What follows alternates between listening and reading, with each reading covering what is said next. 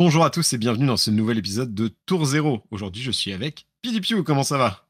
Bonjour, ça va très bien et toi? Ah bah ça va très très bien. Contrairement à la semaine dernière où j'avais donc euh, une coupure de courant euh, intempestive qui m'empêchait de venir euh, enregistrer. C'était petit, petit, petit, petit, petit peu frustrant, mais bon, tout y va bien. Et toujours Night Crash à la régie, notre joueur de ninja euh, préféré, presque. Mhm. En même temps, il est joueur de ninja, donc en fait, c'est peut-être mon joueur de ninja préféré, mais après, Ça Voilà, les compense, ninjas, ça balance ça équilibre. c'est ça, voilà.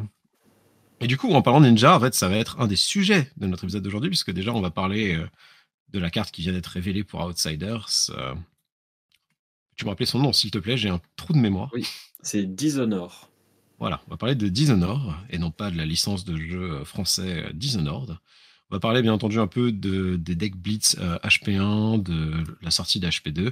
Et après, le sujet principal de l'épisode sera une sorte de continuité de l'épisode qu'on avait déjà fait sur euh, les, gold, les gold foil et les récompenses euh, de tournois, puisqu'on va parler en fait de LSS, de la, des communautés en boutique et de comment les boutiques peuvent soutenir LSS, comment LSS peut soutenir les boutiques et comment, en tant que joueur, on peut soutenir les deux de façon pertinente. Mhm. Donc déjà, PDP, en tant que, bah, entre nous deux, le plus gros joueur ninja, je te laisse parler de cette nouvelle carte qui vient d'être révélée. Alors, euh, est-ce que la régie peut l'afficher afin que je la lise, s'il vous plaît? Ouais, alors, C'est c'est une euh, Majestic de Outsiders. Euh, c'est une carte bleue. Alors comme c'est une Majestic, elle n'existe que dans une seule couleur, donc elle n'y aura jamais de version ni rouge ni jaune.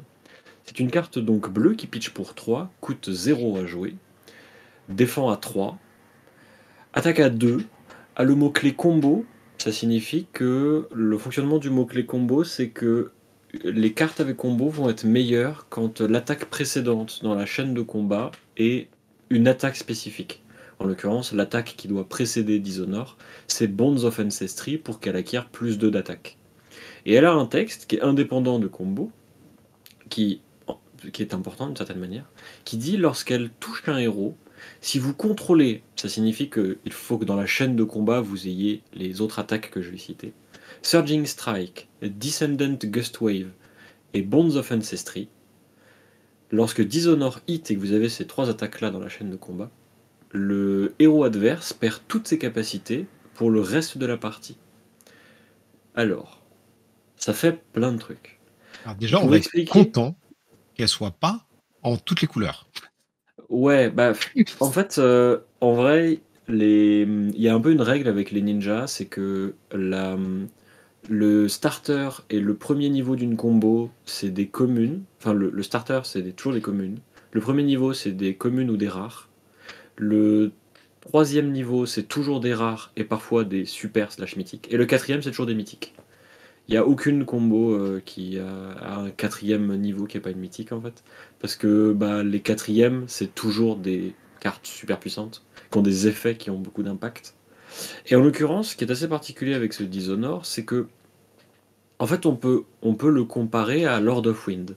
Alors, pour les gens qui euh, ont connu un petit peu Katsu, Lord of Wind, c'est une de ses deux spécialisations. C'est la quatrième étape de la combo classique euh, de Katsu, qui dit euh, si avant vous avez eu Mugenshi Release, euh, tu peux payer des ressources et mélanger des cartes de ton cimetière à ton deck. Enfin, c'est pas très important.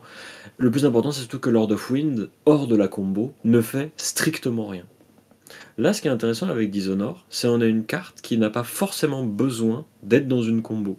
Puisqu'en fait, ce que lui apporte la combo, c'est de taper un petit peu plus fort.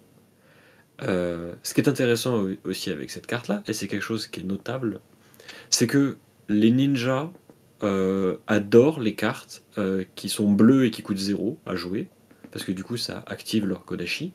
Et si en plus elles défendent à 3, alors là c'est super, parce que ça bloque, c'est parfait. Et si elles ont combo, c'est encore mieux, parce que ça veut dire que Flick Flack, qui est une des défenses réactions clés des ninjas, qui. euh, en gros, Flick Flack, c'est une défense réaction, quand vous la jouez, qui dit que la prochaine fois que vous défendez avec une attack action card qui a combo, elle défendra à plus 2. Donc en fait, euh, Flick Flack, vous allez défendre avec, et ensuite vous allez bloquer avec une autre carte, et en fait vous avez. ça fait partie des meilleurs ratios de défense parce que bah, Flick Flack, genre la rouge, c'est 0 pour 4, et ensuite si vous bloquez avec une attaque avec combo, bah, en fait vous bloquez pour 5 avec l'attaque, Donc avec deux cartes, vous bloquez pour 9, ce qui est énorme. Donc le fait que Dishonor soit bleu, coûte 0, bloque 3, et ait la ligne combo, ça fait que de toute manière, elle aurait été jouée dans n'importe quel deck Katsu. Parce qu'elle remplit toutes les cases. C'est-à-dire que Katsu joue Find Center, qui est une bleue, qui coûte 0, bloque à 3 et tape à 2, qui a le mot-clé combo. Le reste du texte, on s'en fout, parce qu'en fait, ça n'a pas d'importance. Et ben là, Dishonor, c'est pareil. Sauf que le texte a une importance. Mm. Et c'est pour ça que la carte est très intéressante. Et c'est pour ça que d'ailleurs, euh, quand bien même on ne saurait pas quelle est euh, Descendant Gust Wave, en fait, c'est pas très important. Parce que euh, pour expliquer à quel point cette carte-là est importante, il faut se dire que l'effet qu'elle a est un effet qui peut avoir suffisamment d'impact sur certains héros pour qu'ils se sentent obligés, à des moments où le Katsu pourrait jouer Dishonor, de bloquer comme jamais parce qu'ils ne peuvent pas se prendre cette attaque. Et le fait que Bonds of Ancestry, qui a déjà été révélé précédemment, soit une carte qui a un effet de tuteur aussi, puisque quand vous attaquez avec, vous pouvez bannir une carte de votre cimetière et aller chercher une carte avec le même nom. Si vous avez déjà un Dishonor au cimetière, en fait vous dites à votre adversaire, si tu fais le mariole, si tu bloques pas assez, tu vas prendre ça dans la tête et tu vas juste plus jamais revenir. Sachant qu'on Voilà. en parlait juste avant, et en plus, euh, on s'est rendu compte que, avec Katsu notamment, c'est très facile de partir sur ce combo à partir du moment où on a Ouais, déjà joué un. Dishonored avec une Mhm. carte, même Mhm. deux grands maximum, et même sans partir dans le combo.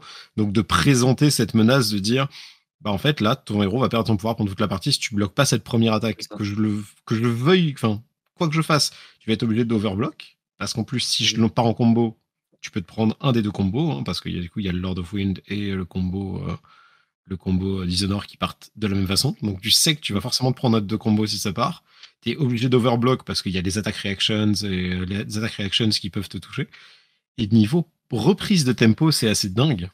Mhm. Surtout pour les héros que bah, tu citais tout à l'heure, euh, avant qu'on ait lancé l'enregistrement.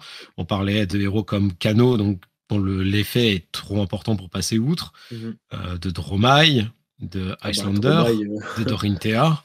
Dromai c'est perdu, hein, vraiment. Ah ouais, non, mais Dromai, Dromai, elle peut rien faire si elle se C'est fini. Et en fait, c'est en ça que la carte est assez intéressante et que moi personnellement, elle ne me plaît pas. Euh, pas parce que je joue Dromai spécifiquement, mais plus euh, dans un environnement de jeu quel qu'il soit, ce genre d'effet-là, je trouve qu'il est, euh, je trouve qu'il est terrifiant. Alors peut-être que c'est ma première lecture et que c'est mon premier avis, que je l'ai pas vu en action, qu'on se rend pas compte à quel point Descendant Gust Wave, qui est la seule inconnue de la combo, va tout changer parce qu'en fait elle va avoir une, des prérequis en ressources qui vont être euh, très importants. C'est ce qui changerait le plus, soyons honnêtes. Mais en fait, avec cette carte-là, et avec sa simple existence, parce qu'il n'est même pas nécessaire de la jouer en plus pour qu'elle ait un impact, et c'est ça qui est assez Ouais. désagréable. L'adversaire sait qu'il peut se la prendre et à partir de là, il Voilà. est obligé d'empêcher le combo d'avoir lieu. C'est ça. Et en fait, avant, avec Lord of Wind, bah en fait quand le ninja part en combo, tu te dis bah tu vas prendre la sauce, mais tu vas juste prendre plein de dégâts en fait. Et tant que t'es pas mort, bon, pas très grave. C'est-à-dire que Lord of Wind, il va mélanger quelques cartes à son deck. Ouais, allez, ok. Là, c'est une carte qui dit tu prends la sauce et en plus, tu peux plus gagner. Et donc la value qu'elle représente est euh, assez scandaleuse. Mais bon, Ouais. euh, soyons honnêtes, euh, ça n'est pas une carte complètement broken, ça reste euh, un- une quatrième étape de combo. euh, ce, qui, ce qui est un petit peu frustrant, mais qui n'est pas vraiment de la frustration, qui est plutôt. euh, bah, j'avoue que. Une espèce d'inquiétude, une, une forme d'appréhension, c'est le fait que ça ne coûte rien pour un Katsu de jouer cette carte. Puisque elle n'aurait même pas eu besoin du texte pour être jouée. Bah, c'est ça, c'est qu'en temps normal, moi, quand je, quand je vois des grosses cartes de combo, des gros trucs finisher, des trucs très violents, je me dis, c'est pas si grave à partir du moment où il y a, enfin, dans la plupart des jeux de cartes et jusqu'à présent dans Fashion Blood aussi, il y a un coup d'opportunité quand tu veux placer des cartes qui ont un vrai impact. Là, il est, tu, il est gros vas quand devoir même, réfléchir. Mais quand je dis coup d'opportunité, c'est que alors, tu dois. Enfin, c'est pas des cartes que tu as envie de jouer forcément. Tu dois parfois faire un Mhm. build spécifique. Oui, quoi. Tu dois faire des. Voilà, parce que je, je me rappelle aussi que les gens savent pas forcément ce que j'appelle un coup d'opportunité euh, dans les gens qui écoutent. C'est-à-dire que a- normalement, faut amener une certaine construction de deck, euh, faut à préparer le combo en disant je vais mettre ces cartes dans le deck qui sont moins optimales si j'ai pas tout mon combo. C'est des cartes qui vont être moins fortes dans la plupart des situations, mais qui vont me permettre de bien enclencher ce combo. Alors que là, comme tu l'as si bien dit, Dishonored, tu la joues quoi qu'il arrive en fait. Elle a, elle a tout ce Mm. qu'on veut dans un deck ninja et dans, dans un deck Katsu. Elle est, elle est parfaite pour un deck Katsu sans texte. Et son Mm. texte, en plus, du coup, fait que le combo, on s'en fiche. Tu peux partir en combo avec n'importe quelle carte Et du, du combo parce que tu as le Mask of the Pouncing Links, tu as des trucs comme ça. Tu pars avec n'importe laquelle, tu vas chercher les autres avec ton Katsu, avec ton Mask of the Pouncing Links et des trucs comme ça. Et même si le combo est pas dans l'ordre, tu t'en moques parce qu'en fait, l'effet en dessous, mais l'effet en dessous, c'est juste pour les dégâts. Même si tu préfères finir Mais avec Bonds of c'est Ancestry ça pour. c'est en ça que la carte est. Alors, en fait, c'est à la fois un avantage et à la fois un inconvénient. Euh, L'inconvénient, c'est que tu ne peux pas faire comme tu pourrais faire actuellement avec Katsu, qui consiste à jouer seulement. Bah, genre, par exemple, Katsu, ça va lui arriver de jouer Mugenshi Release, de faire Snapdragon ou Razor Reflex, et d'enchaîner Mm. avec un Lord of Wind. Tu peux le faire parce que Lord of Wind s'en fiche que tu aies joué les étapes avant Mugenshi Release. Le seul truc qui est Oui. important, c'est que la carte d'avant soit spécifiquement Mugenshi. Là, Dishonored, tu n'as pas ce côté genre euh, liaison littérale entre les cartes, parce que la seule, le seul impact que ça aura, c'est d'augmenter un petit peu son attaque.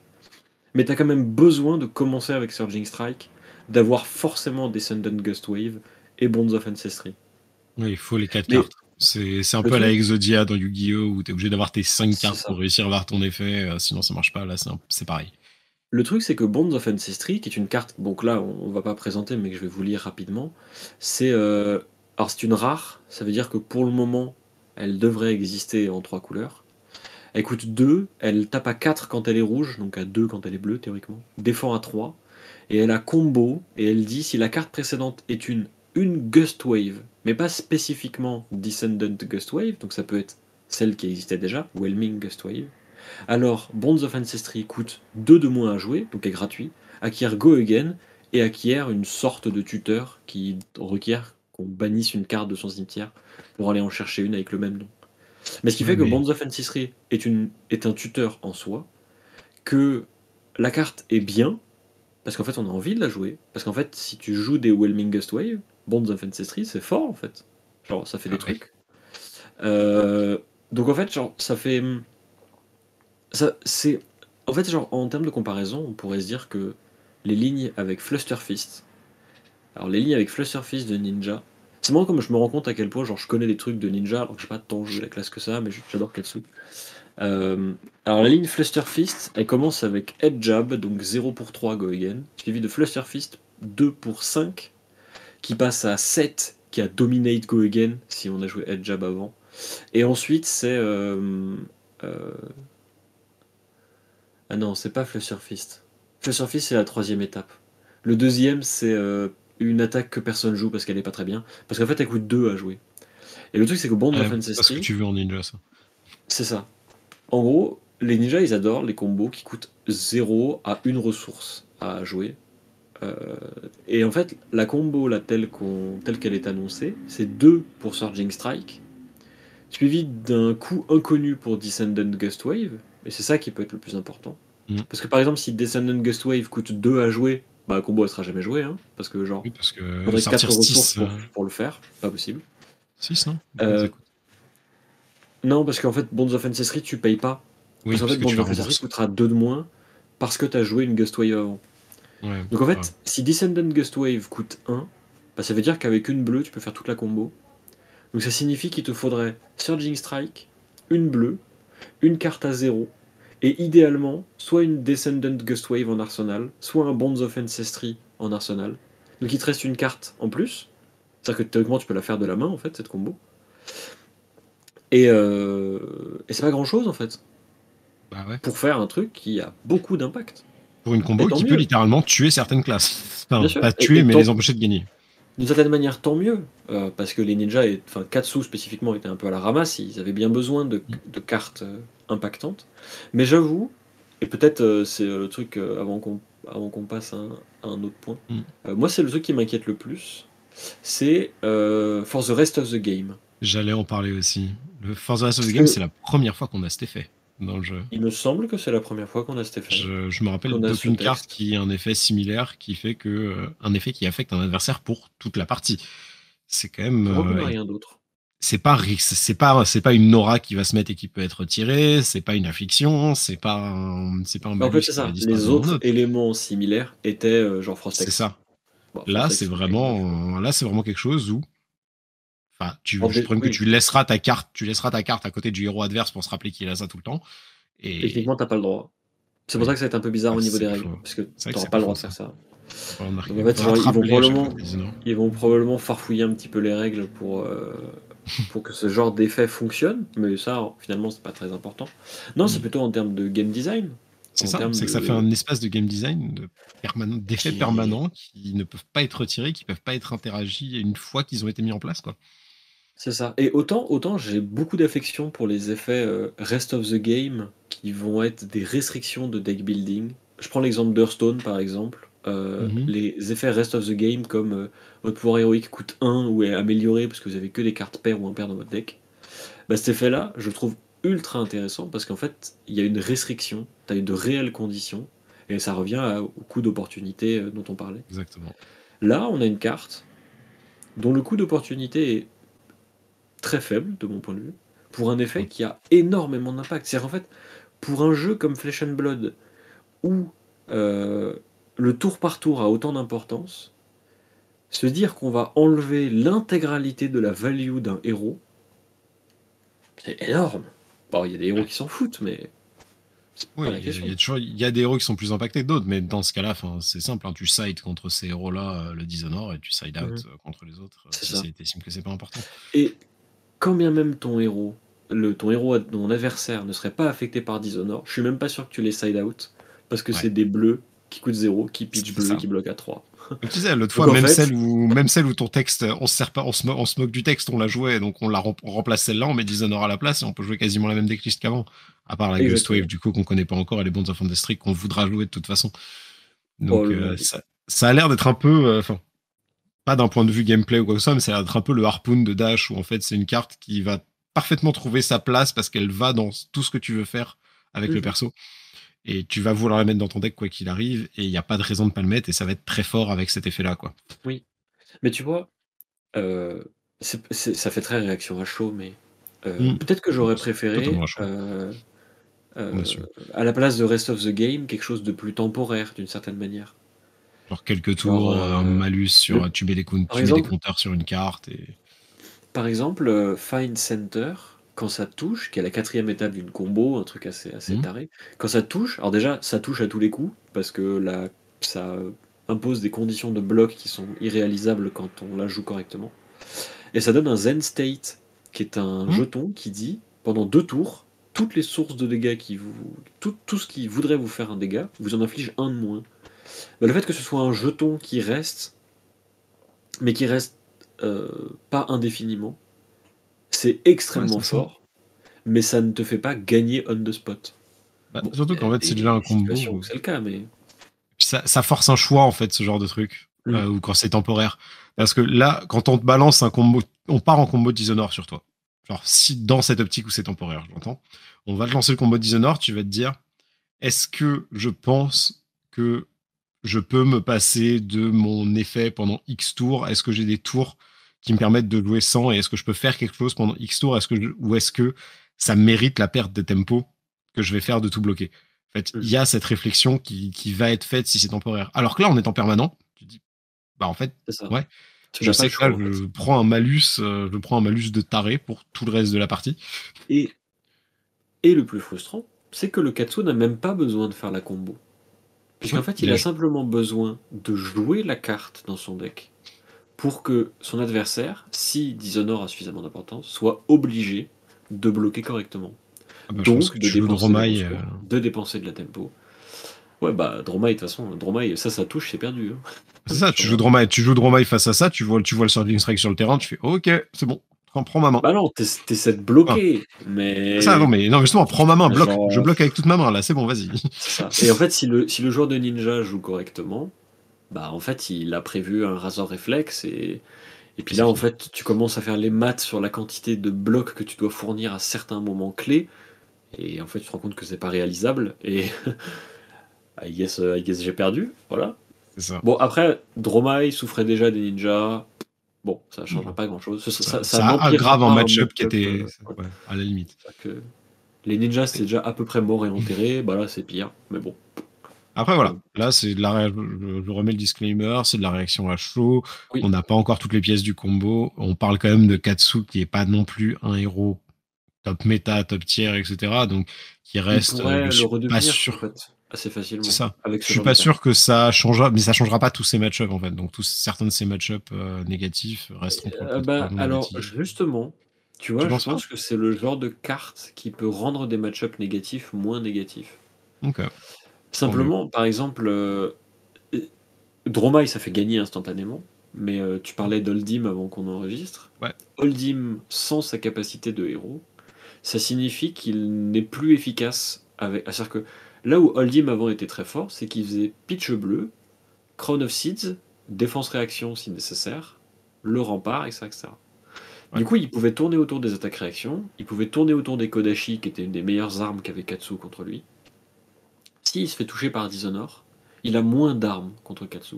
En fait, il devient plus sensible. Donc en fait, c'est pertinent dans ces match-ups-là, et ça améliore ce qui était un match-up défavorable. Ouais, mais je suis juste pas sûr que ça renverse le match-up. Enfin, dans une Non, situation idéale où. Descendant Ghost Wave euh, n'est pas une carte qui fait que le combo sera injouable. Clairement. Mais en fait, euh, tu sais, ça, plus ça, plus ça, plus ça, plus ça, ça aboutit et ça peut aboutir à une situation où euh, les Holdim sont réellement en difficulté contre Katsu parce qu'ils ont plus assez d'armes pour tenir en fait. C'est ce qu'on verra après parce qu'on a aussi euh, C'est ce qu'on verra. Katsu reprend Katsu reprend de toute façon quelques outils là avec euh, la sortie d'Outsiders qui arrive. Oui. euh, là, c'est on a vu seulement certains de ces outils. et On est déjà en train de se dire qu'il y a un sacré combo, donc euh, enfin qu'il y a des, des outils très solides. Donc j'ai hâte de voir ce que propose le reste, euh, le reste du jeu là. Parce que euh, en plus c'est pas le seul. hein. On a eu le- les ratas sur les pièges aussi qui est sorti. Le fait que maintenant Ouais, les alors, pièges, les, les pièges vont être Ouais. En vrai, c'est intéressant comme choix. Moi, j'aime Hmm. bien. Ouais, c'est ça. Moi, je pense que que les pièges vont être cool. Les, les pièges de Crucible of War euh, étaient ratés, soyons honnêtes. Donc, euh, J'en ai jamais vu en jeu, je crois. moi, j'en ai vu un ou deux jouer, mais très vite enlevé du deck. Euh, pour ceux qui ne seraient pas au courant, Voilà. euh, il a été révélé un piège récemment, probablement un piège du Riptide d'ailleurs. Mm. Et alors, il a le, il a le, le type de, enfin, il a le type de carte trap, mais il n'a pas ce qui était avant une ligne en italique des pièges de Crucible of War, les trois autres pièges qui étaient sortis précédemment, et qui disait qu'il ne pouvait être joué que de l'arsenal. Ça signifie que c'est un piège qui peut être joué de la main, comme n'importe quelle défense-réaction. Ce qui fait qu'ils ont erraté les pièges précédents pour enlever l'idée que ce serait un texte en italique. Ça signifie que ça n'est pas quelque chose qui est lié au type de permanent piège, mais c'est lié à ces trois pièges-là de Crucible of War. C'est ça. Voilà. Donc, euh, on va voir après. euh. C'est bien. En fait, ce que j'aime bien, c'est qu'ils revisitent en fait des archétypes qui ont déjà été exist- qui existaient. On savait qu'ils allaient, euh, on savait que forcément avec euh, Outsiders qui arrive, il y, avait un retour à certains héros qu'on avait déjà vus, donc notamment Katsu, Azalea, Arachni même. Donc on savait qu'il y avait un retour. Mais ce que j'aime bien, c'est que c'est pas juste un retour à ces héros-là, mais c'est vraiment un re- retour à certains archétypes qui existaient et le fait de, Ouais. de rentrer plus en profondeur dedans, notamment l'archétype piège qui au final était vraiment Ah. l'archétype Les À jouer. enfin, Katsu, depuis Crucible, depuis Crucible, enfin depuis Everfest, n'avait pas vraiment eu de carte pour lui. Parce qu'on peut Ouais. pas dire que les cartes de Dynasty étaient des cartes pour Katsu, comme on peut pas vraiment dire que les cartes de Il y a eu Shatsu. des cartes pour Katsu. Ouais, d'accord. Je veux juste dire que ça existe parce que sinon la régie Ouais, va bien nous balancer, va nous insulter. Mais on en a, on en parlé. Dans Même lui rejoindra mon avis en fait. Parce que, soyons honnêtes, les dernières cartes ninja qui sont Ah, sorties bien. étaient moins portées sur ce que ce qu'a toujours fait Katsu que ce Hmm. que font les ninjas de manière générale, d'une certaine manière. C'est ça. coup, fait, revenir, en fait, c'est revenir on revisitait pas. On revisitait pas l'archétype, les archétypes existants de Katsu. On proposait un nouvel archétype qui en soi a l'air d'être. Et en soi, en plus, ça a pas trop performe euh, non plus, euh, à part Mm. quelques outliers euh, comme euh, du coup Ariella qui nous a fait un top 8 euh, en, pro- en PQ avec. Mais Mm. Et encore, je sais pas s'il jouait l'archétype Shatsu. Non, de Je pense le que jouait oui, mais. Donc on a confirmation de la régie, le jouet le shiatsu. Mais voilà, mais à part quelques, quelques outliers, euh, et encore, enfin, qui ne font, je vais mettre des gros guillemets à ça, ne sortez pas dans un contexte qui ne font que top 8. On parle pas de quelqu'un qui a gagné des, qui a gagné des gros tournois, qui a, qui a fait des, qui a gagné, euh, qui, a, qui, a, fait le bat, enfin le colis, un calling ou quelque chose comme ça avec quoi. C'était un archétype. Ouais, c'est un, un, bro Ariella. C'est un animal. Il est du ah, genre à jouer Irina Sprayer contre les Wizards dans Katsu. Donc, euh, moi je respecte. Voilà, mais Ariella, moi je respecte. Hein. C'est un des premiers joueurs contre qui j'ai joué en plus. Euh, c'est quelque chose que je respecte et je, franchement, je respecte la performance de fou. Mais justement, de se dire que c'est parce que c'est un joueur qui est aussi taré et aussi bon sur son perso qui a réussi à faire top 8 avec, euh, avec c'était pas juste un truc où on a ressuscité Katsu avec cet archétype. C'était juste bonjour, on, a, on a présenté une nouvelle façon de jouer si vous voulez vous amuser avec les ninjas c'était fun, on s'est bien marré avec. Enfin, je sais que Knight aussi s'était amusé à faire des, à nous faire du Theorycraft et à faire des combos qui marchaient une fois sur cinq, mais qui étaient trop drôles. Mais c'était pas un archétype en mode on va rendre les ninjas. Oui, un sur cinq, je suis gentil. mais c'était le but, c'était, enfin, c'est vraiment un archétype qui était genre bonjour, le jeu existe, cet archétype existe, ce combo existe, c'est rigolo, on n'oublie pas les ninjas. Alors que là, ce qui nous est proposé dans Outsiders, c'est vraiment, bah, en fait, de vous rappeler de ces persos qui, qui étaient un peu moins, un peu moins, euh, genre forts, mais qui ont quand même un bon following parce que Azalea, elle a son culte, Katsu, il a son culte aussi. Ce qui est amusant, c'est que bonjour, ils sont de retour. Ça a été, euh, Katsu, ça a été genre the deck pendant un certain temps. Hein. Mmh. Jusqu'à Monarch, c'était the deck. Hein. Vraiment, genre. Euh, en gros, jusqu'à avec la sortie de Crucible of War, c'était Dash qui était euh, the deck. Assez rapidement, ça s'est équilibré avec Katsu qui avait une version contrôle et une version aggro. Et c'est d'ailleurs ce qui en faisait sa force parce qu'en fait, quand tu t'installais devant ton adversaire, à moins de savoir ce qu'il jouait, bah tu savais pas trop s'il jouait un deck contrôle ou un deck aggro. Ensuite, il y a euh, Prism et Chain euh, qui ont fait n'importe quoi. Et puis ensuite, il y a Arya qui est arrivé. Et puis en fait, Arya a enterré Katsu, comme ça, enterré Dash Control, parce que les gardiens qui se faisaient bouffer par ces decks-là, ils ont fait bah, on a rempart maintenant. Voilà. Salut. Salut mon pote. Merci voilà. Donc, euh, depuis rempart, euh, Katsu ne peut plus jouer contrôle. Ce qui est dommage. Enfin, ça a peut-être changé. C'est vrai que ça, pareil, hein, on va dire une phrase dessus, mais Dishonored rentre, je pense, euh, dans tous les plans de jeu de Katsu. Enfin, même oui, tu joues ou aggro, euh, tu joues Nord. Quoi. Encore une fois, dans l'optique où le combo est jouable. Mais euh, pour moi, c'est totalement quelque chose que tu as envie de jouer de toutes les façons possibles dans le deck. Hein. Mmh oui. Et si on parlait de ce qui sera sorti ce vendredi, au moment ah, où l'épisode sortira, mais qui sort dans quelques jours pour, pour nous quand on enregistre y a HP2 qui sort du coup, les History Pack 2 dans 5 langues simultanées, je crois. Euh, il y a français, allemand, espagnol, italien et anglais. Anglais Ouais. Ouais, je crois. Ah, je sais pas si ça. Ouais, c'est possible. Je sais pas si tu as vu ce petit article qui a été publié par LSS où il y avait donc, euh, justement, ils ont dit qu'ils faisaient une clarification de syntaxe de précédente. Je viens de mais en plus, mon ordi. mais en plus où ils allaient améliorer la traduction et la syntaxe dans les pays, dans tous les pays, mais notamment ceux où il y avait déjà eu des problèmes. Mmh Alors, honnêtement, je j'ai pas envie de parler de la traduction dans le sens où euh, on sait déjà qu'il y a eu des problèmes qui ont été remontés sur HP1. Là, ils ont fait un mea culpa avec euh, cet article et euh, la traduction qu'ils ont proposée pour HP2, qui honnêtement est de bonne facture. Bon, il y a des dingueries, mais ça, on s'y attendait, on savait qu'il y aurait des dingueries, donc happens. Non, par contre, ce que j'ai trouvé très rassurant. Positif, vas-y, vas-y. Ouais. Ce que, côté... ah, ce que j'ai trouvé très rassurant avec cet article, c'est l'exemple qu'ils ont donné d'une traduction de Outsiders. Pour vous donner un. Je vais vous la lire pour que vous vous rendiez compte à quel point, en fait, la traduction est propre, genre elle est réellement de bonne qualité. C'est pour le jeton Pox de des rangers et des assassins, qui s'appelle donc en anglais, euh, non, c'est pas Pox, c'est Bloodrot, en anglais, je crois. Donc là, en français, c'est variole hématoputréfiante. Déjà, la carte a un flow, enfin le nom est intersidéral. Ah non, le nom est qui est aussi un flow d'ailleurs. Ouais, et en termes de syntaxe, ça marche bien, puisqu'elle dit Au début de votre phase de fin, détruisez la variole hématoputréfiante, puis elle vous inflige 2 dégâts à moins que vous ne payiez 3 ressources. Eh ben, ça paraît rien, mais c'est correctement écrit en français en fait. La syntaxe c'est juste, il n'y a pas de bizarrerie à base d'un article qui est là alors qu'il n'est pas censé être là, et même le texte d'ambiance fonctionne, parce que le texte d'ambiance dit Nous sommes les annonciateurs de leur retour, puissent même les sourds entendre leurs pas se rapprocher. Bah, c'est clair, genre, on comprend. Donc, c'est rassurant.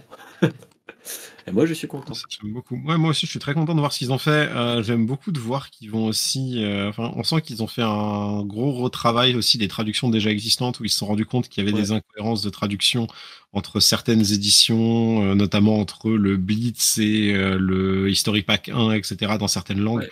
Et ils ont dit que ça, ils allaient justement corriger à l'avenir pour s'assurer que du coup, euh, sur toutes les réimpressions, on aurait les bons noms.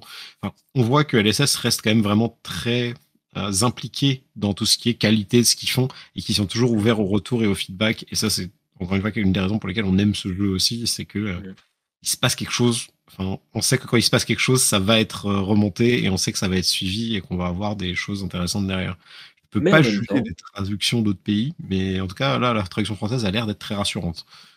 Mais en même temps, euh, l'édition HP2, qui est quand même, euh, de mon point de vue, est un des éléments euh, nécessaires et clés pour euh, la localisation du jeu dans la, une région comme l'Europe, Mm. bah, euh, on sait quelles éditions il y aura dans l'édition, mais on sait pas ce qu'il y a dedans en fait. On sait pas quelles cartes vont être réimprimées. On ne sait pas, on ne sait rien. Et genre, LSS qu'il y en aura fait quasiment 536. Zéro com. LSS fait quasiment zéro communication sur l'édition. À tel point que euh, je, je, je me suis dit qu'il fallait qu'on en parle aujourd'hui, presque pour rappeler aux gens qu'une édition était sortie.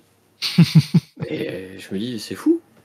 C'est fou. Parce que l'édition, elle est. L'édition, et en fait, surtout pour des joueurs novices, ou euh, qui débutent dans le jeu, qui n'ont pas encore de collection, qui n'ont pas vécu la sortie des éditions Monarch, Aria et Everfest, bah cette édition-là, elle est trop bien, parce qu'il y a plein de cartes réimprimées Ouais, en ouais. français, donc première fois qu'on peut les avoir dans cette langue. Et, euh, et surtout, ce qui, moi, à mon avis, est le plus intéressant avec euh, HP2, ce sont les decks de Blitz HP1.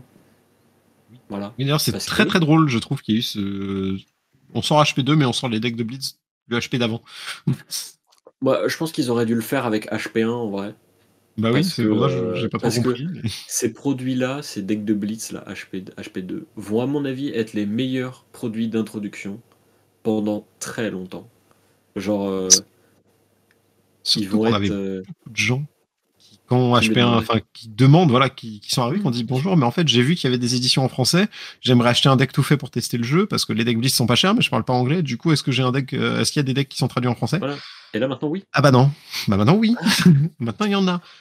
Et ça, c'est bien. d'ailleurs, euh, d'ailleurs, je, je tease, mais euh, pendant les prochaines semaines, à chaque fois que je présenterai un deck, ce ne sera pas un nouveau deck, une nouvelle idée, mais ce sera quelques cartes à acheter pour upgrade ces decks de Blitz. Je vais les faire un par un. Très stylé. Et euh, je vais vous donner des, des, des- Genre, vous indiquer quelle carte il faut que vous achetiez si vous souhaitez, après avoir joué le deck de Blitz, passer à l'étape d'après. Voilà. Suis dit que c'est intéressant. Pour les nouveaux joueurs et même pour les autres, en général, c'est intéressant aussi de savoir Exactement. comment on passe d'un d'un deck à autre chose. Mais là, Voilà. je sais, je suis sûr qu'en fait, il y a moyen, parce qu'on disait qu'on ne sait pas exactement quelle carte il y a dedans, mais d'avoir moyen de, de reverse engineer à peu près combien de cartes, parce qu'on sait qu'il y en a 536 dans le HP2. Donc je pense que si on combine Alors, les trucs, on devrait savoir en combien il y en a qui ne sont pas dedans. En fait, en fait, tu peux plus vite déterminer quelle carte il n'y a pas que quelle carte il y a, en fait. Mm. Genre, Ouais, mais je suis euh, d'accord. en fait, par exemple, tu vois, genre, il y a euh, X légendaires, et si tu fais le calcul, c'est toutes les légendaires des éditions citées, sauf Silver Palms. Donc tu sais qu'elle sera pas imprimée. Enfin non, c'est pas que c'est pas que genre elle plutôt qu'une autre, c'est qu'en fait c'est la seule légendaire qui n'a pas de logique à être réimprimée puisqu'elle concerne une classe qui n'existe pas vraiment dans une édition qui l'a vaguement mise en avant. Enfin genre euh, il y a plein de bonnes raisons qui justifient le fait qu'elle soit pas réimprimée. Euh, Et après pour les cartes dans il réimprime, euh, il réimprime Ganis. hein. c'est vrai. Mais bon. Quoique j'ai hâte de voir sa version française parce que sa version anglaise c'est What you need et j'adore. J'ai hâte de voir la Euh, traduction. Je veux voir, je veux voir s'ils ont traduit. En tant que, en tant qu'ancien traducteur de formation, J'ai très hâte de Mmh. voir s'ils ont décidé de traduire les noms propres comme What You Need, du coup. Euh, bah, en fait, je pense qu'ils l'ont fait parce qu'ils avaient traduit Kano et Azalea. Mm. Kano avec un C et Azalea en Azalé. Donc je pense qu'ils Ouais. ont traduit les noms propres. Et en Donc, allemand, il s'appelle pas What You Need. Ah, Oui. oh non, oh non. Pas Ah vieux bah si, bah si, bien sûr que si. Vieux Non, lui. ça c'est c'est normal que nous on l'appelle vieux lui, mais pas en officiel. Ouais, pourquoi pas? Ce serait la littérale traduction. Ce serait finalement. tellement drôle. Ce serait tellement drôle. Ah, moi, je trouve Mais Braillard, Alors, déjà, Braillard, tu l'appelles Ronce. Braillard, tu l'appelles Ronce. déjà, ils ont traduit euh, Candlehold. Donc, euh, ils ils ont présenté la traduction française de Pulse of Candlehold. Et la carte s'appelle Pou de Fort Chandelle. Euh, franchement, une des meilleures trades possibles quand tu vois que la dernière fois Ah qu'il y oui. avait quelque chose qui s'appelait Hold, Oui. La trad c'était Tiens l'âme pour Blade Hold, qui devrait s'appeler Fort l'âme. Enfin, donc euh, franchement, moi, je- Oui, après Pou, j'aime pas trop. Pou, j'aime pas. Moi, Ouais. c'est le Pou. Le mot Ouais, Pou, ça marche. En fait, ce qui m'ennuierait, ce serait que euh, ce soit le Pou de Isenloft et le Pou de. Enfin, genre qu'ils aient utilisé le même terme pour les trois. Je trouve ça dommage. Mais pour Fort Bah, Chandelle, je trouve ça cohérent parce que c'est Lightning et Earth. Donc c'est vraiment genre la nature. Tu sais, c'est genre la vivacité de la nature. Donc ça me gêne pas trop. bon, ça va très- être le même nom pour tous. Ça va être le même nom pour tous d'un point de vue traduction. Ah oui. Tu peux pas te permettre de pas faire euh, Pou de Isenloft et enfin les trois ils vont forcément le même nom juste pour la simplicité quoi.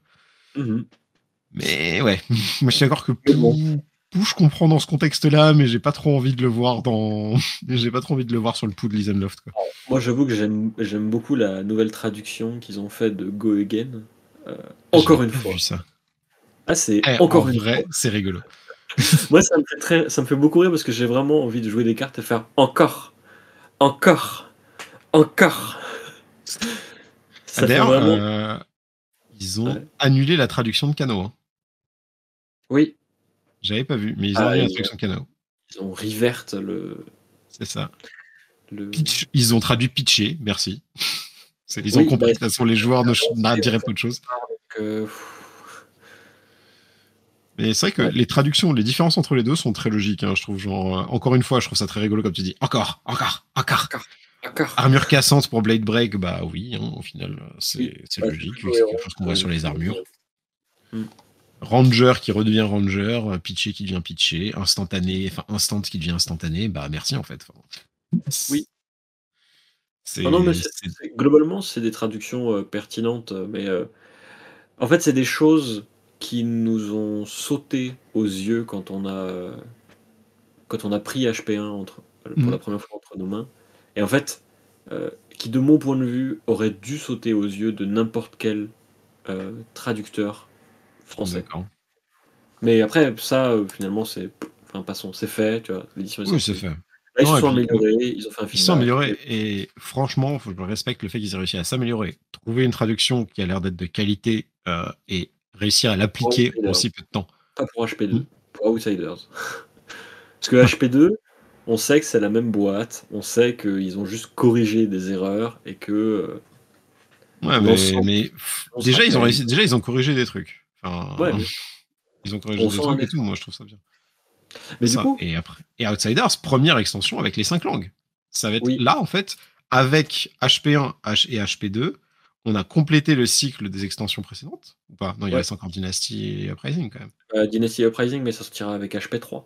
C'est ça, qui sortira en HP3, mais on a quasiment du coup complété le, le cycle et qui permet que là maintenant toutes les nouvelles sorties vont être multilangues.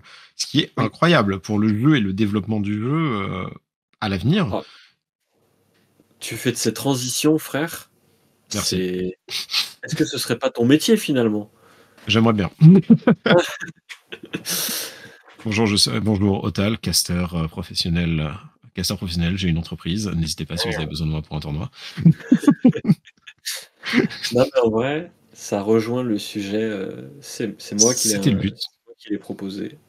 Euh, enfin, je, je, je revendique la paternité, mais pas du tout. J'ai juste vu un débat passer sur Reddit. Tu as tout à fait, tu as, tu as tout à fait raison. C'est un très bon C'était débat. un débat autour de euh, l'avenir et la pérennité de Flesh and Blood euh, du point de vue des boutiques.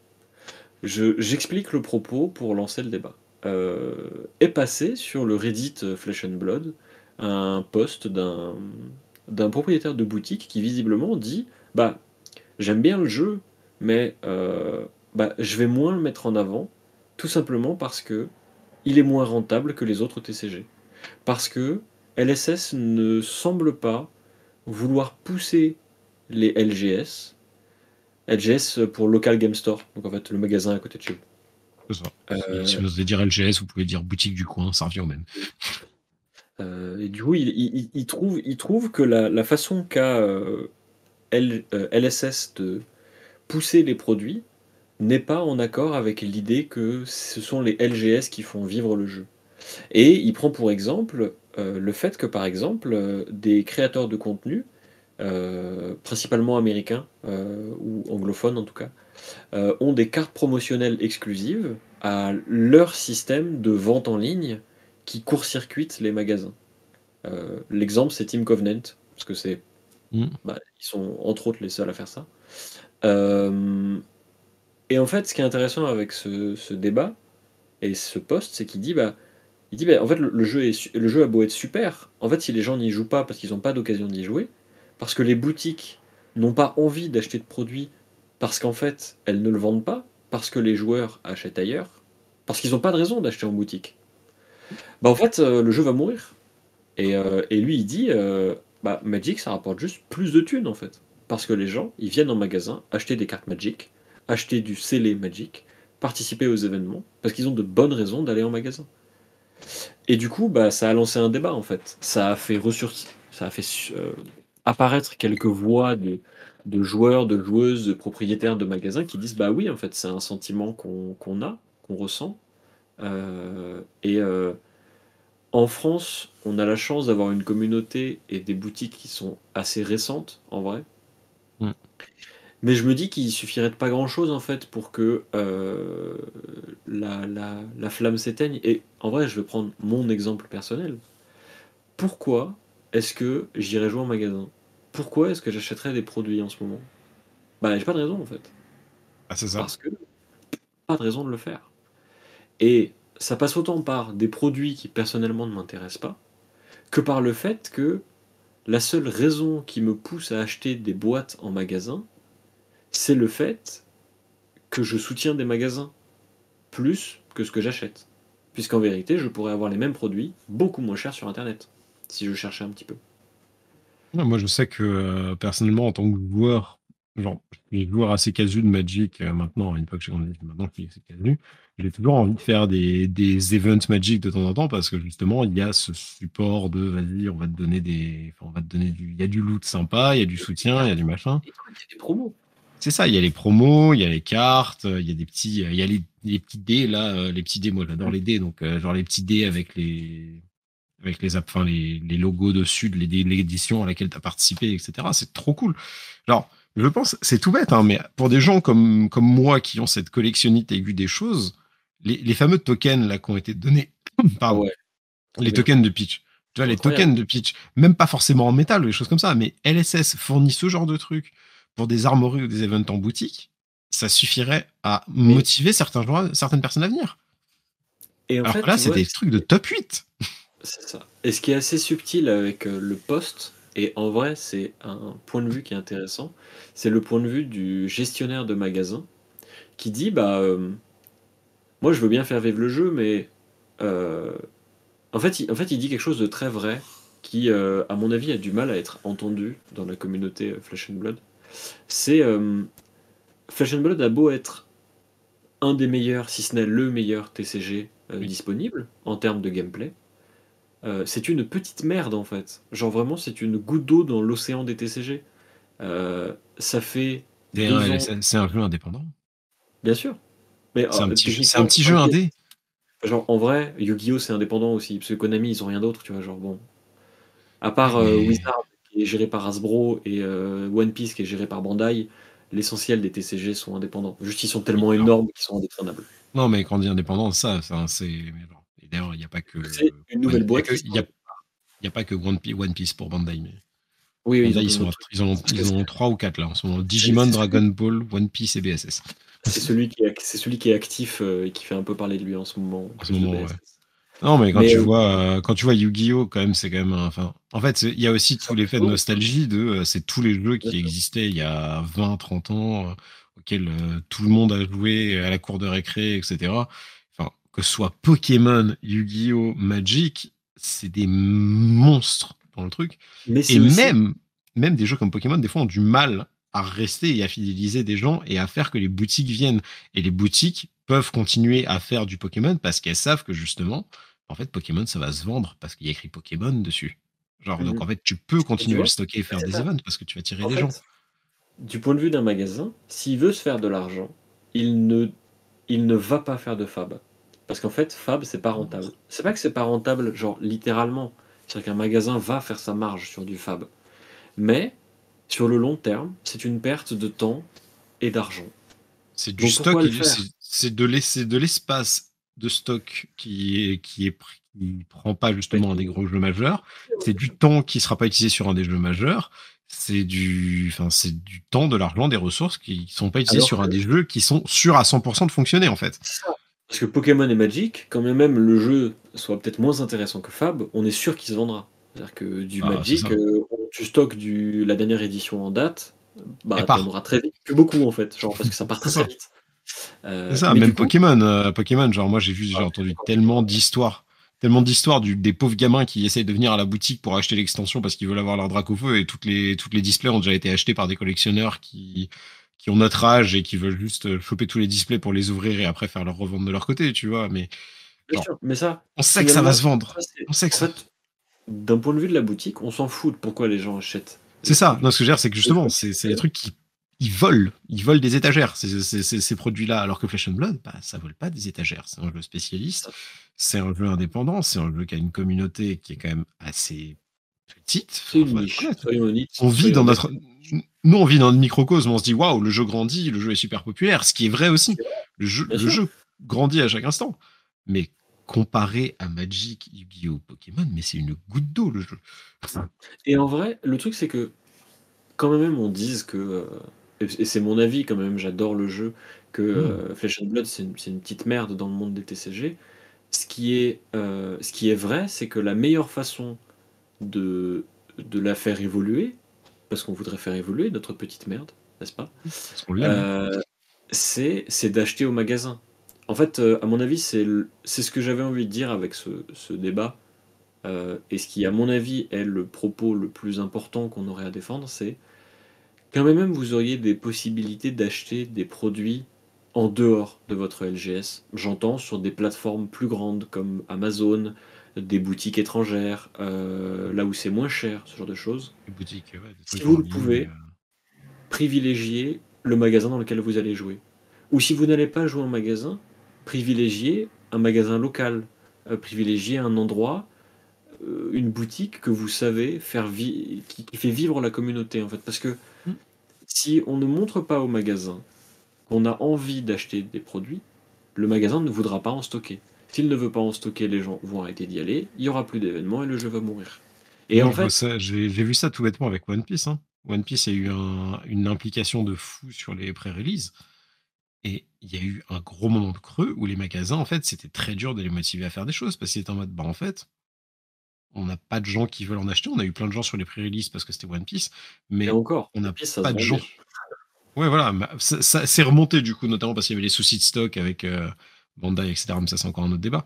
Mais il y a eu ce moment où justement, ils jouaient sur les licences, même en jouant avec un truc qui est sur les licences One Piece, One Piece et du coup, on sait que c'est la licence, une des licences les plus populaires qui existent en ce moment. Bah, même avec ça, les magasins à qui j'ai parlé, ils me disaient, mais en fait, je ne sais pas si je vais organiser du One Piece parce que à la place, qu'est-ce que je vire? Mm. Ils m'ont littéralement dit ça. Enfin, les, genre, je, je citerai pas les boutiques parce que j'en ai fait plusieurs, mais il y en a plusieurs qui m'ont dit, moi, je veux faire du One Piece, mais concrètement, je fais déjà du Yu-Gi-Oh, du Magic, du Pokémon, tel autre jeu, tel autre jeu et tel autre jeu. Ça, j'ai déjà ma commu, j'ai déjà mes produits qui se vendent, j'ai déjà mes machins. One Piece, c'est mignon, mais il faut quand même que je, faut quand même genre que je genre fasse quelque chose. Faut que genre mon, j'ai de l'argent qui rentre parce que je suis une boutique et que les boutiques, si elles ont pas d'argent qui rentre, bah elles peuvent pas le faire parce que c'est des gens qui ont besoin de gagner leur vie, de payer leurs frais et des choses comme ça. C'est pour ça qu'il faut acheter aux boutiques locales et C'est ça. aller en magasin. Et en fait, aller en magasin, ça faut le- participer aux events, euh, faut parler aux gens. Et c'est en ça que le poste est intéressant parce qu'en fait, le poste, il, il, euh, il met en avant une logique. C'est que euh, pour le moment, la communauté de Fab euh, a tendance à s'investir pour le jeu, dans le sens Mm. euh, à faire de la communication, à faire des, de l'initiation, organiser Faire des des tournois, podcasts. accompagner, accompagner le jeu, faire des podcasts, des vidéos sur des choses.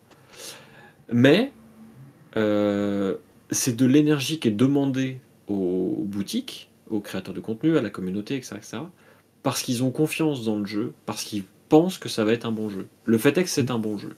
Le truc, c'est que dans la réalité, dans le monde de tous les jours, si Fab te paye pas ton loyer, t'as pas de raison de vendre du Fab. Et c'est ce qui est un peu inquiétant en fait, euh, et c'est ce qui probablement est la finalité du débat qu'on avait eu il y a, il y a deux semaines. C'est que euh, on a un jeu exceptionnel, on a une boîte qui, soyons honnêtes, est sous l'eau, parce que je pense que LSS euh, Oui. est un petit peu euh, dépassée par la tournure des événements, et tant mieux, parce que c'est une bonne nouvelle. Mais du coup, on a un sentiment de, de- d'incomplétude, de, de frustration. On se dit, bah, en fait, c'est dommage parce qu'il manque pas grand chose. En vrai, il manque une buy box. S'il y avait des buy box en magasin, qui seraient. Pour Magic, par exemple, euh, les buy box ne sont distribuables que aux personnes qui se déplacent en magasin pour acheter une boîte. Euh, bah, en fait, les gens iraient en magasin. je vais expliquer rapidement bon, pour qui ne savent pas, savent pas ce que c'est, qui viennent de commencer les TCG, etc. Ce qu'on appelle les buy box, s'il te plaît. Ouais, bah, en gros, les, les c'est des cartes promotionnelles qui vont généralement être soit une carte exclusive, soit une variation d'une carte de l'édition, euh, qui ne sont distribuables et distribuées généralement qu'au moment de la sortie d'une édition, et qui vont être exclusivement distribuées, souvent le cas, euh, aux personnes qui se déplacent en magasin pour acheter leur boîte de booster. Et qui en fait récompensent et fidélisent les gens qui auraient, euh, qui auraient levé les fesses de leur canapé pour aller acheter des boîtes en magasin au lieu de se les faire livrer. Voilà. Et ça, c'est super important d'avoir ce genre d'option, justement. Enfin, les, les- les petits, c'est tout bête, hein, mais les petits cadeaux de pré-release et les trucs comme ça, ça reste la vie. Ouais. Non. En fait, c'est Moi, la raison pour les- laquelle en fait. Et ce qui est intéressant, c'est que pour le moment, on a euh, des produits qui, hors période promotionnelle, donc hors pré-release, hors. euh, bah, il n'y a que les pré-release en fait pour Fab, euh, n'ont pas de valeur ajoutée à être achetés en magasin plutôt que sur Internet. Et en fait, il est peut-être là le problème. C'est que c'est pas que les pré-release nous donnent pas envie d'y aller, parce qu'en vrai, on a envie d'aller aux pré-release parce qu'il y a des promos et c'est stylé. Mais c'est plutôt que, bah en fait, euh, le reste du temps, pourquoi aller en magasin? C'est moins cher ailleurs. Oui, parce qu'après, il y a, il y a toutes les, il y a le principe, il y a les armories, il y a les trucs comme ça. Mais en fait, quand tu te dis, bah oui, mais même si, si tu viens à mon armorie, j'ai pas besoin d'acheter des, j'ai pas besoin d'acheter les produits en boutique pour faire l'armorie. Je m'en demander que sur un autre site qui est moins cher et je le fais Et- le truc. Donc euh, c'est bien, il y a des cartes promo, mais est-ce que ça vaut Et- vrai Est-ce que et- Ce qui, à mon avis, est le plus important, c'est que ce travail de fidélisation, ce travail de euh, communication autour de l'idée que faudrait que les gens aient de bonnes raisons d'acheter en magasin, c'est pas au magasin de faire ce travail. Mm. Parce que les magasins n'ont pas que ça à foutre, soyons honnêtes. C'est à. LSS de le faire. C'est à LSS de donner des outils aux magasins, de leur dire voilà, voilà ce dont vous avez besoin pour vendre euh, en boutique nos produits. Voilà comment est-ce qu'on va vous accompagner. Ça n'a pas besoin d'être grand chose. Une buy box, un petit machin, un petit bidule. Des, petits, vrai, des petits tokens, des petites promos. Quitte Le à dire au magasin, quitte à dire au magasin, vous en faites ce que vous voulez tant que vous le vendez Ouais. pas et que vous le donnez aux gens qui achètent chez vous. Genre après, vous vous débrouillez sur comment vous le répartissez, comment vous machin. Mais prenez de ces choses-là spécifiques pour les gens qui essayent de soutenir le jeu chez nous. Enfin, chez vous. Mais l'idée, c'est surtout que c'est à LSS de faire ce pas, en fait. C'est pas aux boutiques, de mon point de vue, en tout cas. Je suis tout à fait d'accord. Bah, surtout que les boutiques, euh, enfin les boutiques font déjà, euh, ont déjà la pression de devoir gérer l'événementiel parce que il y a toujours ce côté de euh, oulala, euh, les boutiques, c'est leur boulot de gérer- faire des événements, etc. Mais ça prend du temps. Faire un événement, c'est leur travail. C'est leur travail, mais en rentable, Sinon, tu, tu peux pas faire, en fait. C'est ça, parce que faire un, faire un événement, en fait, je, je- parce que moi, je, je sais que j'ai fait de l'organisation d'événements et je sais que du coup, j'ai vu ce que les gens pensaient que représentait la, la gestion d'événements et la création d'événements et ce que c'était vraiment. Et là, on est Mm. sur deux mondes totalement différents.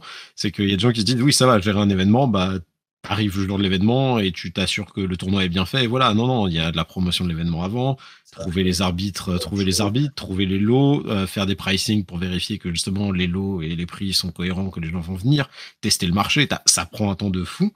Donc déjà, rien que le fait de faire des événements de façon régulière, ça prend déjà du temps, ça prend des ressources. Et ça déjà, enfin, on, a vaguement touché dessus justement aussi sur l'épisode sur euh, les gold foil, où on, je suis pas sûr à 100% déjà que LSS fournisse déjà les bons outils pour ce genre de choses pour les boutiques. C'est pas les pires.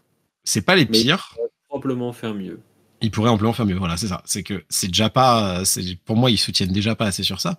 Mais en plus, du coup, c'est pas aux boutiques d'aller encore plus loin que ça. Parce que pareil, on avait dit, oui, mais il y a des boutiques qui, euh, lorsqu'elles font des ProQuest, elles vont donner beaucoup plus de choses que d'autres, etc. Oui, mais dans ce cas-là, c'est aussi à LSS de dire que soit pour l'achat, euh, les, events et les machins, c'est ça. C'est LSS qui dit, bah, en fait, le standard, c'est ça. Mm. Alors, si les gens participent à un événement, on veut leur donner, on veut donner envie. James White a dit ouvertement que Flesh and Blood, le but du jeu, c'est de dire je veux être joué physiquement. Tu veux que mm. ton jeu soit joué physiquement, faut pas juste donner des cartes aux gens. Enfin, faut pas juste vendre des cartes aux gens. Faut inciter les gens à venir dans les boutiques et participer. Et ça. Et, ça se voit, il y a, d'autres boîtes, même dans des jeux non, euh, non jeux de cartes, qui font des choses comme ça. Ou genre, je pense notamment à Warhammer, où euh, mm. ils se sont rendus compte que le circuit compétitif était uniquement sur les, sur les joueurs. Le circuit mm. compétitif existait uniquement par les joueurs. Et là, ils sont en train de faire un overhaul total de leur circuit compétitif pour rattirer les gens dans leur boutique aussi. En disant, si vous, en donnant, en donnant en fait des packages à plusieurs boutiques, etc., en disant, en fait, si vous faites des événements officiels qui passent par nous, voilà ce que vos joueurs vont gagner histoire de rattirer les gens dans les boutiques pour que l'argent en fait aille aussi dans les boutiques et soutienne les soutienne les boutiques locales. Et il y a tout ce système et encore une fois, on revient sur les joueurs, on a quelque chose d'important, c'est n'hésitez pas en tant que joueur si vous voyez passer ça, d'en parler à votre boutique pour que votre boutique puisse se mettre en relation avec nous et après créer le truc. Il faut créer une base en fait. Je vois sur euh, Battle Spirit Saga aussi, il y a eu un peu le même, il y a un peu le même dire, c'est que je suis quelqu'un sur Twitter qui est très impliqué dans ce jeu. Et euh, le gars a fait des sessions entières de lobbying auprès des boutiques de son, de son coin. Mhm. Mais il est allé voir plein de boutiques de son coin en disant Regardez, le jeu va être trop bien, euh, je vais faire des initiations, etc. Qu'est-ce qui s'est passé? Bah, les, les gars de comment s'appelle les gars de, les gars de Bandai, ils ont envoyé des packages de pré-release et d'early access de tarés aux boutiques pour que les gens bah, ils viennent dans les boutiques. Mm. C'est pas juste un package. Euh, et en fait, ce qui est, ce qui est un petit peu, euh, ce qui est assez subtil à mon avis, et c'est ce qui euh, est la marque, je pense, des, des jeux qui sont déjà installés, c'est que euh, quand tu n'as jamais réfléchi à ce truc-là, en fait, il y a quasiment tout à inventer. Mm. Et en vrai, LSS, qui offrait des promos exclusives à leur système de vente comme Team Covenant, comme Rudy de de Alpha Investment et des machins comme ça. En fait, c'est très cohérent quand tu réfléchis au début du jeu, aux deux premières années. C'est complètement pertinent en fait. Tu récompenses les gens qui ont confiance en toi et qui vont pousser le jeu et qui vont s'investir parce que ils savent que toi, en tant que boîte, euh, en tant qu'éditeur, tu ne peux pas faire fondamentalement mieux. Le truc, c'est que là, on est arrivé à un moment où le jeu, euh, où la flamme, enfin, la flamme a pris, le jeu est en train de se diversifier. Ils ont plus besoin de faire beaucoup d'efforts pour que les gens viennent. Parce que les gens viennent naturellement. Le bouche à oreille a pris. Enfin, genre, plus besoin mm. d'interlocuteurs qui poussent le jeu à fond. Du coup, bah en fait, euh, maintenant, c'est de la fidélisation de clientèle. Maintenant, c'est euh, fidéliser leur circuit de distribution, les LGS, s'ils veulent que ce soit eux leur circuit de distribution. Parce qu'ils peuvent aussi faire comme Wizard. Wizard, pour Magic, ils ont dit bah, on vendait aux boutiques, mais en fait, on se fait plus d'argent à les vendre nous-mêmes. Donc, on va les vendre sur Amazon. Voilà. Bisous. Et c'est une, infrastructure, c'est une infrastructure très spécifique. C'est pas dit qu'LSS justement euh, veuille faire cette infrastructure-là. Ah, je pense pas. Je vois mal LSS dire Ah, on va vendre sur Amazon, c'est mieux qu'en magasin. Genre. Je pense pas non plus. Enfin, ce serait complètement opposé aux idées présentées déjà par, le, par les développeurs et, euh, par, par James White. Bon, mais du coup, il faut mettre en avant ces moyens-là, en fait, de leur part. Et nous, à notre échelle, tout ce qu'on peut faire, c'est dire le jeu est bien. Si vous voulez qu'il continue comme ça, achetez en magasin. Parlez-en en boutique et achetez là-bas. Ah ouais. je vous demande pas forcément d'acheter genre les grosses cartes légendaires qui valent très très cher, choses comme ça, même si c'est toujours bien. mais achetez. Ah, si vous devez acheter un display achetez-le à votre boutique, faites votre petit opening comme ça. Genre, vous faites votre opening dans la boutique. En plus, c'est rigolo. Il y a des gens qui vont jeter un œil, qui vont être curieux. Ça, ça fera discuter, etc. Participez aux events, genre, essayer de, de, soutenir les events, de parler aux gens. Mais surtout, ouais, que ce soit rentable pour la boutique. C'est bête, hein. mais si c'est pas rentable pour la boutique, la boutique en fera plus. La boutique ne fera pas. Et en fait, euh, quand même, notre, enfin mon propos en tout cas, euh, je pense qu'on est d'accord, mais c'est que LSS a un travail à faire pour euh, que les boutiques justement s'investissent plus et aient de bonnes raisons de stocker du fab. Mm. Euh, si les joueurs montrent un intérêt, si les joueurs montrent aux boutiques que- qu'ils ont envie que- d'acheter des cartes, bah, en fait les boutiques vont en stocker plus. Ça va envoyer un signal aux distributeurs qui vont l'envoyer à LSS et en fait ça va aboutir à la même chose qui est plus de produits, un jeu en meilleure santé, de bonnes raisons d'aller en magasin et de jouer aux cartes en fait parce que c'est ça. C'est un meilleur final. écosystème pour tout le monde au final. C'est ça. On sera tous contents. On sera tous contents. LSS sera content, les magasins seront contents, les joueurs sont contents. C'est c'est tout ce qu'on veut au final. hein. On veut des produits de qualité régulièrement et savoir quoi en faire. Mm. C'est c'est ce qu'on attend tous.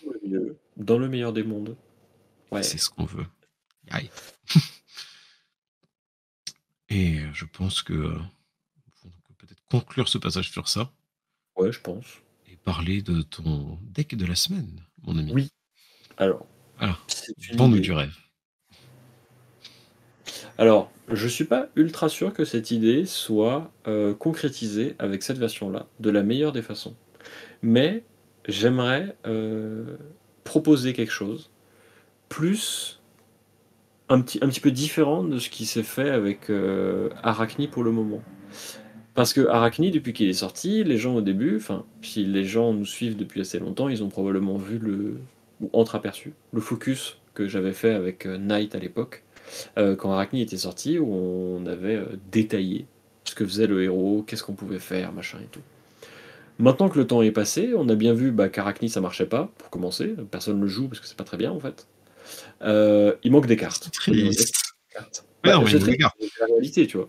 Mais c'est comme Icelander, c'est un personnage qui est sorti dans un set supplémental et le set suivant, le set suivant amène le reste du, du package et là c'est ce qui est en train de se passer avec Outsiders. Enfin, Mais du coup, je me suis dit, avant qu'Outsiders arrive, est-ce qu'il n'y aurait pas moyen de reprendre un petit peu Arachni et de profiter euh, d'autre chose que de sa mécanique de fatigue avec les contrats qui consiste à enlever des ressources de l'adversaire pour le battre parce qu'on a des meilleures cartes dans notre deck. Donc c'est un deck à base de chiffres. Euh, c'est un deck agressif. Euh, soyons honnêtes, euh, il va dans la tête. Il essaie d'utiliser le plus possible le fait que vous avez pas mal de 0 pour 4 qui bloquent assez bien dans le deck. Vous avez de bonnes raisons d'attaquer avec ces cartes généralement. Donc c'est un deck qui joue moins de contrats, moins d'attaque-réaction, mais qui va plus être sur la présentation de chiffres bruts. Je pense que ça ne marche qu'en blitz, parce qu'en construit, votre adversaire a largement de quoi euh, absorber l'attaque que vous présentez, parce qu'elle ne sera jamais exceptionnelle. C'est-à-dire que Arachni n'a pas d'arme pour rendre ses attaques plus impressionnantes qu'elles ne le sont déjà, sauf ses attaques-réactions. Le truc, c'est que ces attaques-réactions, c'est pas des cartes avec des stats exceptionnelles. Par exemple, si on prend euh, Cut to the Chase, qui est euh, l'attaque-réaction principale jouée euh, généralement dans Arachni, euh, 0 pour 3, vous regardez la carte du dessus du deck de votre adversaire, ça bloque à 3, vous ne pouvez la jouer que sur un contrat. En fait, c'est pas une carte exceptionnelle, dans le sens où base 3 de value, c'est moyen, c'est neutre. Voilà, c'est ce qu'on attend de la part de toutes les cartes.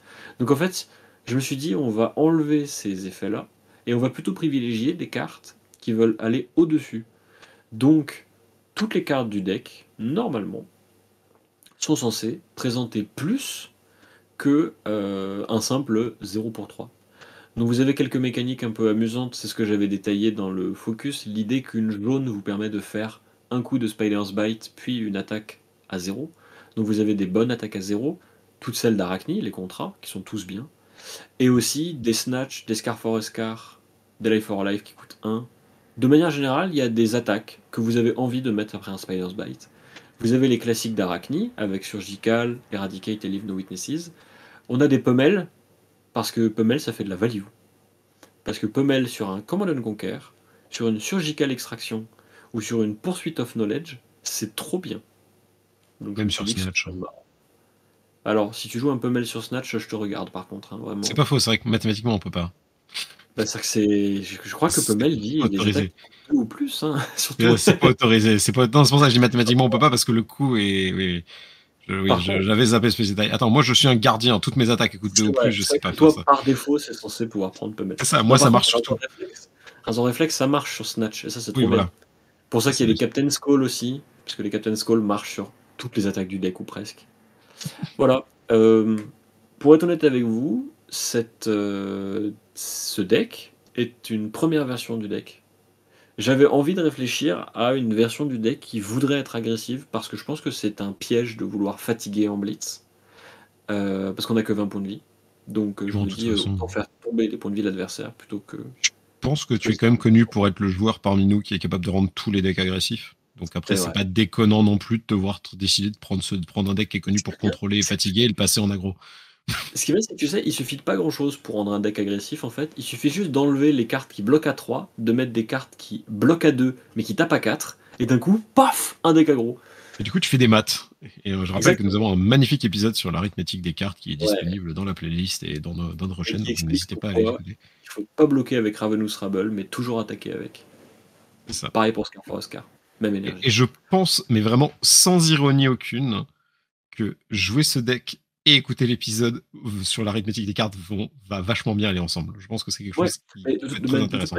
le, le, focus dans mes souvenirs qu'on avait fait sur Arachni, euh, j'aime bien faire de l'auto-promo là. C'était un épisode où, comme on venait de tourner, je crois que ça faisait pas très longtemps qu'on avait tourné l'épisode arithmétique des cartes, euh, j'avais des chiffres plein la tête, et vraiment, genre Arachni, je l'ai dépecé d'un point de vue des chiffres, je crois qu'il y a un, passage avec Knight où je lui explique qu'en fait, Spider's Bite, c'est peut-être une arme pour faire de la value.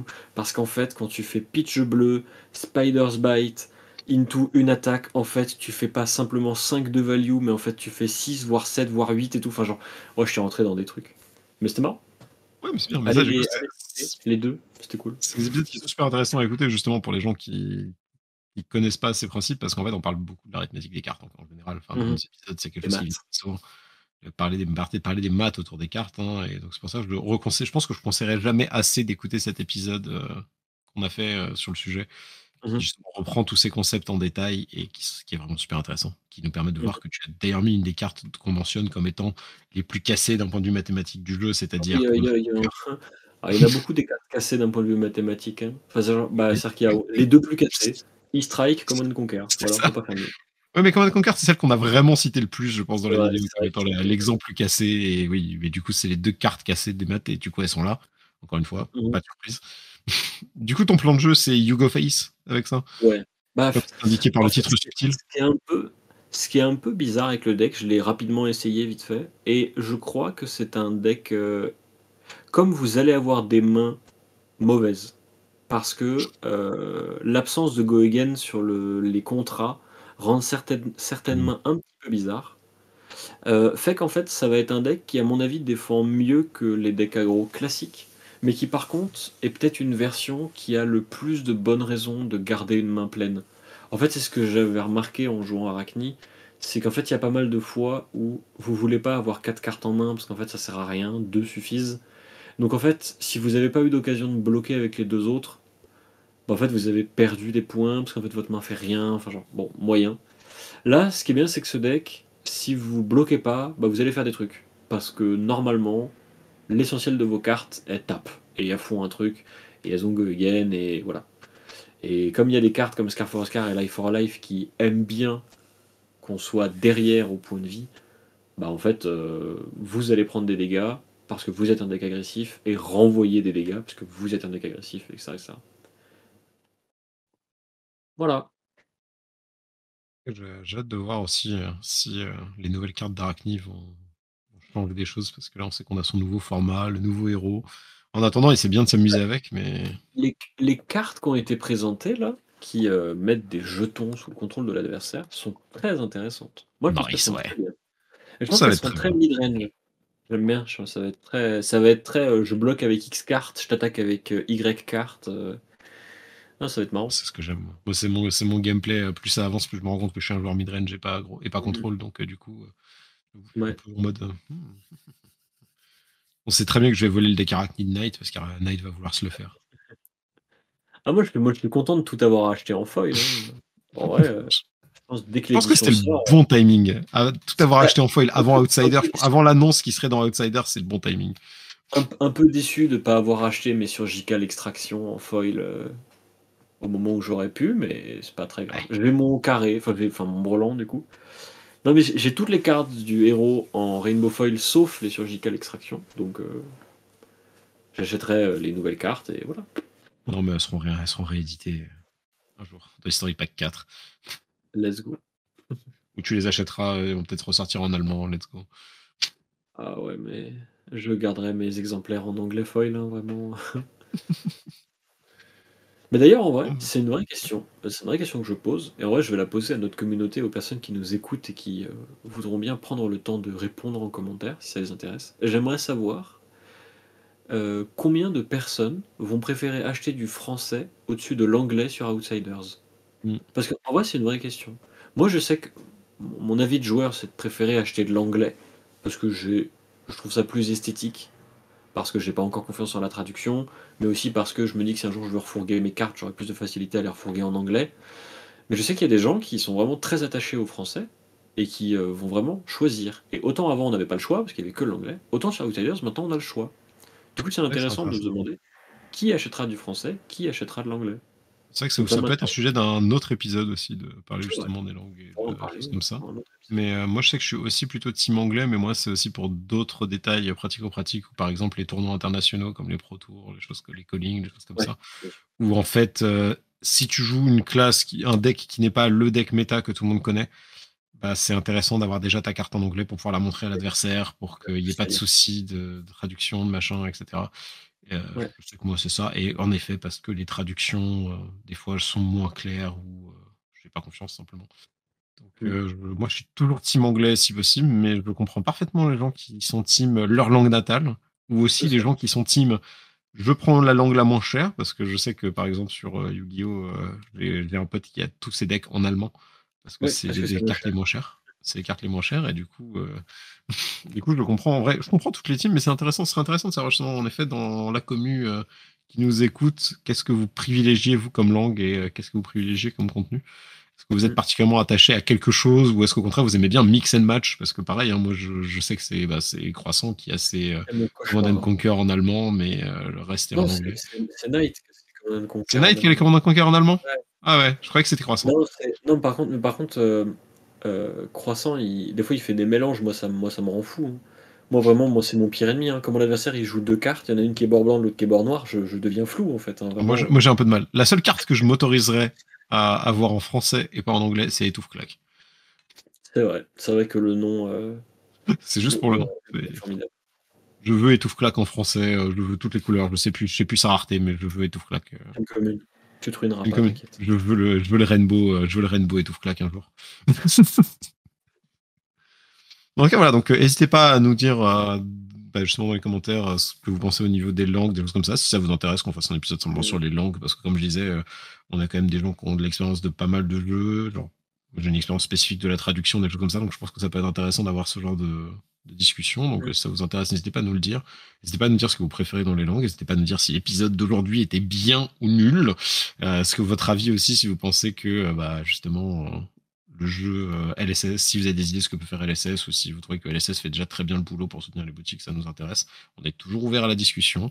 Il y a les commentaires, il y a le Discord, il y a plein de choses. Il y a même les événements en physique pour les gens qui viennent aux boutiques que fréquentent mes compagnons.